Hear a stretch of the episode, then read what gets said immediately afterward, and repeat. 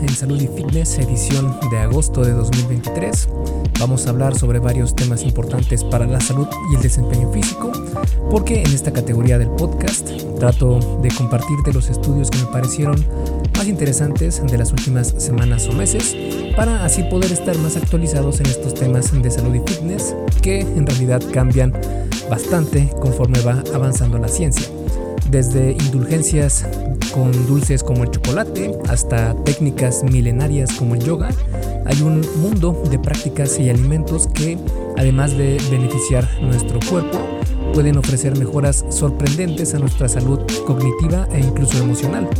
Por eso en este episodio vamos a explorar los beneficios cerebrales del chocolate, el poder de los aceites esenciales para calmar la ansiedad, cómo el yoga y el ejercicio aeróbico pueden eh, afilar nuestra agilidad verbal, las técnicas innovadoras también para combatir el cansancio en trabajos nocturnos y algo, eh, una intrigante relación entre la pérdida de peso y el envejecimiento cerebral.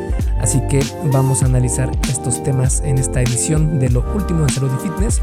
Pero antes quiero invitarte una vez más a que te unas a Fase 1 Origen, mi programa en línea para aquellas personas que van comenzando en esto del fitness y quieren mejorar tanto su salud como su físico, pero no saben cómo hacerlo, no saben por dónde empezar, no saben cuáles son los pilares fundamentales y el por qué estas personas que sí logran resultados y logran mantenerse con este nuevo estilo de vida por mucho tiempo, lo logran hacer. Fase 1 Origen precisamente es lo que quiere enseñarte. Enseñarte los hábitos, los trucos, eh, la organización y todo lo que necesitas saber para que eh, entrenar y comer más saludable ya no sea un suplicio para ti, sino que sea parte de tu vida diaria e incluso lo disfrutes. Para conocer más sobre estos programas, porque son dos, uno para hombres y otro para mujeres, puedes ir a esculpetucuerpo.com diagonal fase 1, todo junto, sin espacio y el número 1 con número, no con letra. Fase 1. Y bueno, entonces te dejo con el episodio número 208 de la arte y ciencia del fitness, el podcast desculpetucuerpo.com. Yo soy Mike García y te veo en dos segundos.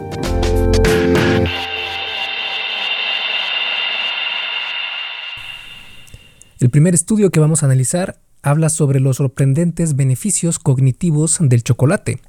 ¿Sabías que el chocolate no solo es delicioso, sino que también podría hacerte un poco más inteligente?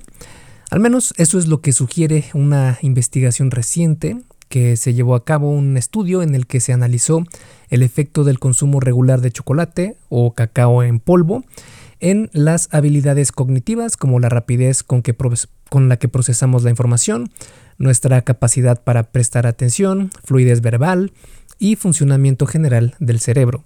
Participaron en este estudio 546 adultos saludables con edades comprendidas entre los 20 hasta los 73 años, provenientes de varios países como Estados Unidos, España, Italia, Japón, Canadá y Australia.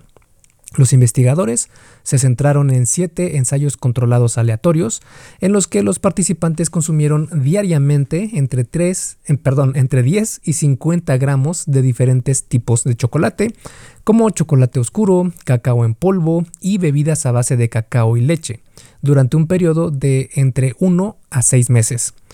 Para evaluar cómo afecta el chocolate a la mente, se llevaron a cabo distintos tests por ejemplo, se usó el test de color y palabra de Stroop para medir la atención, el Trail Making Test parte A y B para evaluar la velocidad del procesamiento, la prueba de fluidez verbal para la capacidad de generar, de generar palabras en un minuto, entre otros. Los resultados son bastante emocionantes para nosotros amantes del chocolate porque se encontró que el consumo regular de chocolate mejoró significativamente la función ejecutiva y la fluidez verbal de los participantes. De hecho, aquellos que consumieron chocolate realizaron el Trail Making Test B, que es un test que mide eh, funciones cognitivas. Eh, lo realizaron en unos 11.8 segundos más rápido que aquellos que no lo hicieron. Además, en la prueba de fluidez verbal, los consumidores de chocolate pudieron generar 6.4 palabras adicionales en 60 segundos en comparación con el grupo de control. Sin embargo, no todo es tan dulce como parece, porque aunque estos hallazgos son prometedores, hay que ser cautelosos y tomarlos con una pizca de sal, porque la mayoría de los estudios incluidos en esta investigación no eran de tan alta calidad y no se tuvieron en cuenta otros factores como la dieta o el estilo de vida de los participantes. Además, todos los participantes eran adultos saludables, por lo que no sabemos si estos beneficios se aplicarían a otros grupos de personas.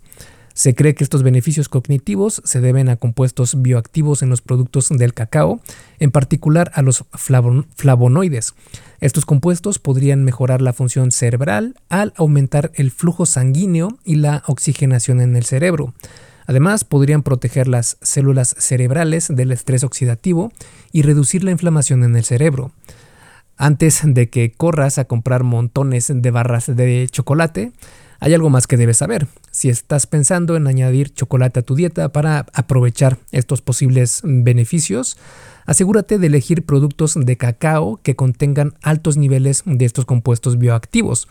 Por lo general, el chocolate con leche tiene niveles más bajos en comparación con otros productos de cacao, como aquellos con un alto porcentaje de cacao. De hecho, si vas al supermercado y buscas estos chocolates que son lo más comercial posibles, eh, por lo general estas son pastas con sabor a chocolate y no tanto un chocolate verdadero con un alto contenido de cacao.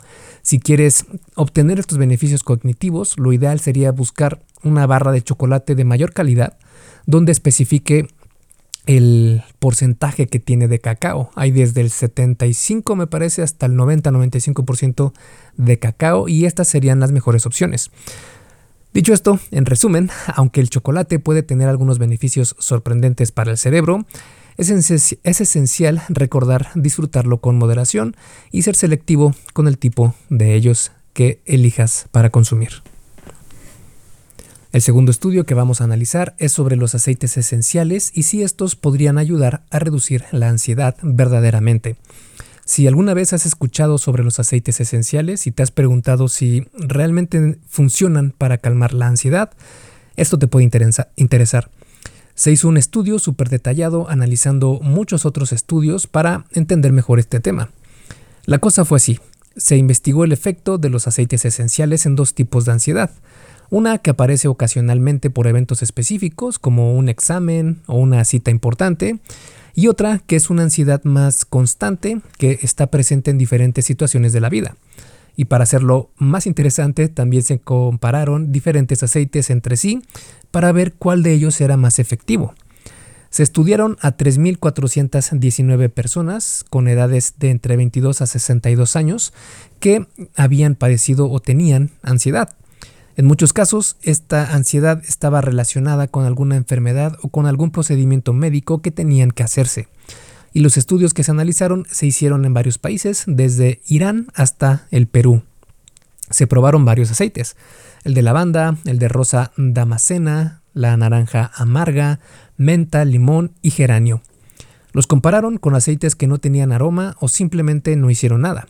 Los resultados mostraron que inhalar estos aceites podría reducir ambos tipos de ansiedad, en especial los aceites de jazmín, naranja amarga, rosa damascea y lavanda fueron súper efectivos contra la ansiedad ocasional. Y para la ansiedad constante, los de naranja amarga, lavanda y limón parecieron ser los campeones. De hecho, para la ansiedad ocasional, el aceite de jazmín tuvo el valor más alto, seguido por el de naranja amarga y limón. Para la ansiedad constante, el de naranja amarga estuvo en el top, fue el mejor. Ahora, aunque esto suena genial, hay que tener un poco de cuidado porque algunos de los estudios que se analizaron no eran de la mejor calidad y eso hace que no estemos 100% seguros de estos resultados. Por ejemplo, solo se hizo un estudio con los aceites de jazmín y limón, entonces no podemos estar completamente seguros de su efectividad. Además, muchos de estos estudios compararon inhalar aceites esenciales con no hacer nada, lo que significa que algunos de los resultados podrían deberse al famoso efecto placebo, porque las personas sabían qué, qué cosa estaban haciendo, es decir, inhalando estos aceites esenciales. En resumen, los aceites esenciales podrían ayudar contra la ansiedad, pero es importante tener en cuenta que la calidad de los estudios y hablar con un profesional antes de probar cualquier cosa nueva es de suma importancia. La salud mental es algo serio y siempre es bueno estar informados y tener el mayor apoyo posible. rápidamente, antes de seguir con el episodio, ¿me harías un favor? Si te está gustando lo que estás escuchando en este podcast, puedes compartirlo en tus redes sociales. Basta con que tomes una captura de pantalla o te tomes una foto y compartas la publicación en Facebook, Instagram o en cualquier otra red social mencionando el podcast El Arte y Ciencia del Fitness. Porque simplemente con que hagas esto, que realmente no te lleva más de un minuto, me ayudas un montón a que Esculpe tu cuerpo crezca y podamos cambiarle la vida a muchas más personas. Y si haces esto, no olvides etiquetarme en la publicación para que pueda agradecerte personalmente. Facebook estoy como blog Esculpe tu cuerpo y en Instagram como Esculpe tu cuerpo. Vale, sigamos entonces donde nos quedamos en el episodio. El tercer estudio que vamos a analizar habla sobre el yoga y el ejercicio aeróbico y si mejoran o no la fluidez verbal en adultos mayores. ¿Sabías que mover el cuerpo podría ayudarte a mejorar cómo usas las palabras? Así es, aunque suene extraño, hay un estudio que sugiere que el yoga y el ejercicio aeróbico podrían ser de gran ayuda para mejorar la fluidez verbal en adultos mayores. Se hizo una investigación con 82 adultos con un promedio de edad de 73 años. La mayoría eran mujeres, un 77%, y el resto hombres, un 23%. Lo interesante de estas personas es que, a pesar de estar sanos mentalmente, eran considerados inactivos, es decir, hacían ejercicio estructurado menos de dos días a la semana. Durante 12 semanas se dividió a estos participantes en tres grupos. Uno practicó yoga, otro hizo ejercicio aeróbico y el el último simplemente esperó. Y este fue un grupo de control. Los dos primeros grupos hicieron sus respectivas actividades al menos tres veces a la semana y con una intensidad que iba de bastante ligero a duro. Para evaluar la fluidez verbal, se pidió a los participantes que dijeran todas las palabras que pudieran que empezaran con las letras F, A y S en un minuto. Eso se llama fluidez fonológica. También les pidieron nombrar la mayor cantidad de animales y verbos posibles en ese mismo tiempo. Esto es fluidez semántica. Resulta que aquellos que practicaron yoga y ejercicio aeróbico mejoraron en su habilidad para decir palabras. El grupo de yoga logró decir 5 palabras más y el grupo de ejercicio aeróbico 6.6 palabras más. El grupo que simplemente esperó no tuvo mejoras. Cuando se mira el tamaño del efecto en este estudio, tanto el yoga como el ejercicio aeróbico mostraron mejoras medianas en la fluidez de palabras y verbos y una mejora pequeña en nombrar animales en comparación con el grupo de control. Ahora, hay un par de cosas a considerar, porque debido a la pandemia de COVID-19 no pudieron alcanzar el número ideal de participantes, por lo que no se pudo confirmar al 100% la verdadera significancia estadística de estos resultados.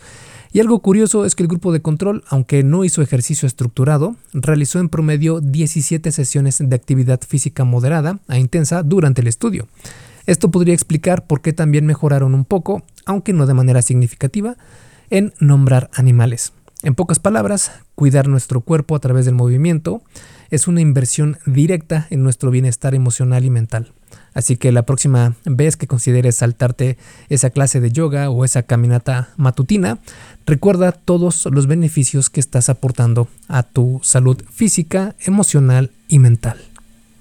El siguiente estudio habla sobre reducir el cansancio por las noches en aquellas personas que trabajan en turnos nocturnos mediante la exposición a la luz vespertina. ¿Sabías que algo tan simple como exponerte a la luz por la tarde, a la luz natural o a la luz eh, que refleje o que asemeje lo mejor posible a, a la luz natural, podría ayudarte a sentirte menos cansado durante un turno nocturno?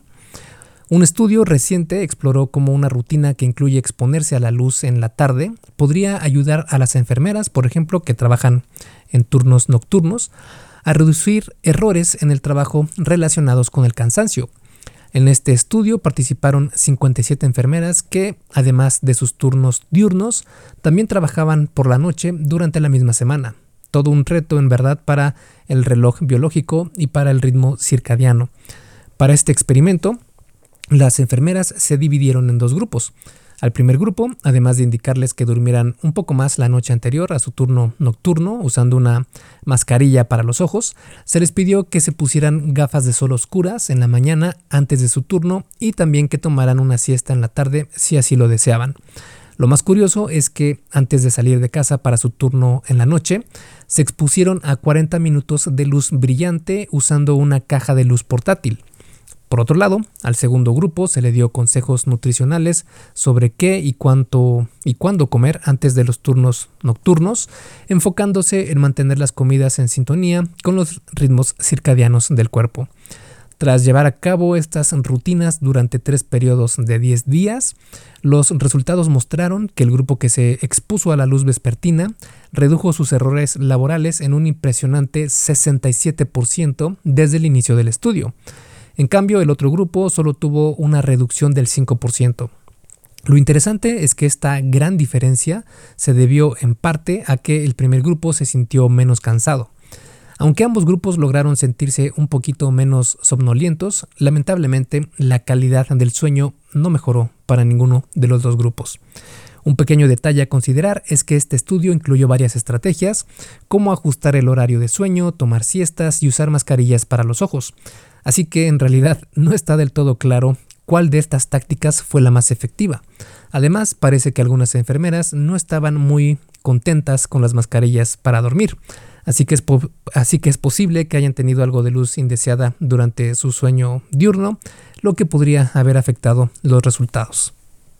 Y el último estudio que vamos a analizar en esta ocasión habla sobre si la pérdida de peso puede desacelerar al envejecimiento cerebral. Un reciente estudio decidió explorar la relación entre la pérdida de peso y el envejecimiento cerebral usando la dieta mediterránea y el ejercicio físico como herramientas para lograr este objetivo. El estudio reunió a 102 adultos con obesidad, donde la mayoría eran hombres, que fue un 91%. Todos tenían una edad promedio de 52 años y presentaban un problema de obesidad, mostrado por un perímetro de cintura grande o problemas de lípidos en la sangre. A estas personas se les asignó una de tres dietas, la dieta mediterránea tradicional, una versión más verde de la dieta mediterránea o simplemente una dieta siguiendo las pautas de alimentación saludable. Algo interesante es que, aparte de sus respectivas dietas, todos se movieron al ritmo de un programa de actividad física.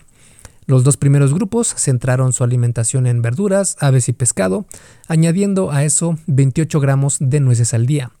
Pero el grupo verde que te comentaba fue un poco más allá, bebiendo entre 3 y 4 tazas de té verde y un batido verde lleno de polifenoles. Los resultados fueron bastante impresionantes. Tras la intervención, los participantes perdieron en promedio 2.3 kilos y redujeron su cintura en 5.4 centímetros. Y aquí viene lo interesante. Las siguientes mejoras se relacionaron con una desaceleración en el envejecimiento del cerebro. Por ejemplo, reducción en el índice de masa corporal, peso y contorno de cintura, Específicamente, perder el 1% del índice de masa corporal o del peso se relacionó con aproximadamente 9 meses, meses menos en el envejecimiento cerebral estimado. También tuvieron una disminución en la grasa del hígado, grasa visceral y grasa subcutánea superficial, así como descenso en todos los, eh, las enzimas eh, hepáticas, también un aumento en el colesterol bueno, que es el HDLC, también la reducción en el índice de ocupación del hipocampo, que es una parte clave del cerebro, y consumir menos alimentos procesados, dulces y bebidas. A pesar de estos hallazgos prometedores, hay un detalle. Como el estudio no contó con un grupo de control real, no podemos determinar si una dieta fue más efectiva que la otra en relación a las mejoras corporales, los biomarcadores cardiometabólicos y su relación con el envejecimiento cerebral. Aún así, es impresionante pensar que cuidar nuestro cuerpo también puede beneficiar a nuestro cerebro, como lo hemos visto a lo largo de este podcast y específicamente en este, en este episodio vimos varias cuestiones sobre cómo ejercitarse, moverse o incluso bajar de peso. Todo es un sistema que afecta por completo a todo tu organismo y en este caso puede traer mejoras tanto físicas, emocionales y también cognitivas. Espero que te haya parecido interesante este episodio del podcast y te veo la siguiente semana con un episodio nuevo. Esculpe tu vida, comienza con tu cuerpo. Y hasta aquí el episodio del podcast de hoy. ¿Te gustó? Si es así, déjame una calificación y tu opinión en Apple Podcast o en la plataforma que me escuches. Es muy sencillo y no te lleva mucho tiempo. Con esto me ayudas a que el podcast suba en el posicionamiento y así podamos llegar a más personas. Si tienes alguna duda o sugerencia, puedes mandarme un email a contacto arroba. Veo absolutamente todo lo que me llega al mail y respondo personalmente a todos.